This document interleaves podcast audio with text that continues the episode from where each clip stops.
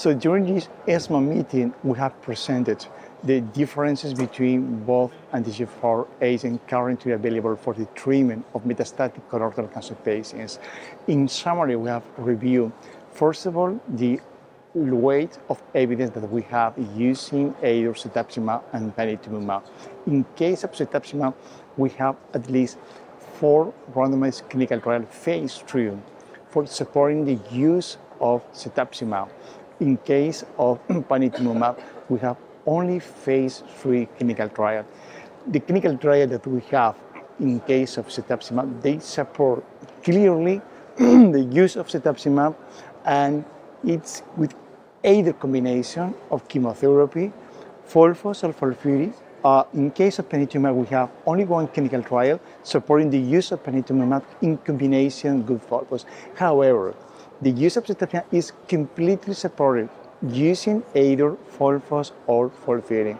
So if we think about the use of other options in combinations with chemotherapy, like bevacizumab, we have, in case of cetuximab, two head-to-head clinical trials supporting the use of cetuximab, FIRE3 clinical trial, and as well CLGB 8045 with a clear conclusion supporting the use of cetuximab instead of bevacizumab.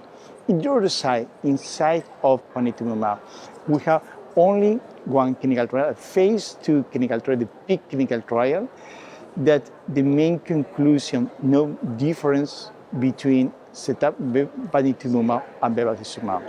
So, moreover, when we talk about the mechanism of actions, we have currently two different immunoglobulin antibodies. In case of cetuximab, we have an IgG1 antibody. In case of panitumumab, we have an IgG2. And it's not a trivial difference because all IgG1 antibody, they can induce an ADCC-mediated mechanism. So it means that we can uh, promote an immunogenic cell death and, add, and it's an add value of using cetuximab for these cases. So what about the side events that we have in both uh, anti-EGFR agents?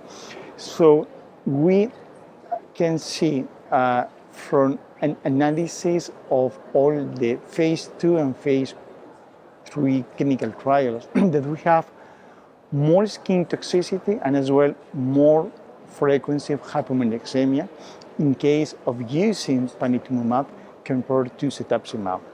So that's clear that probably we can think that initially we have two potential quite similar anti-EGFR agents, but more in detail, we can see very significant difference that it means that we have two very different approaches targeting EGFR in metastatic colorectal cancer patients.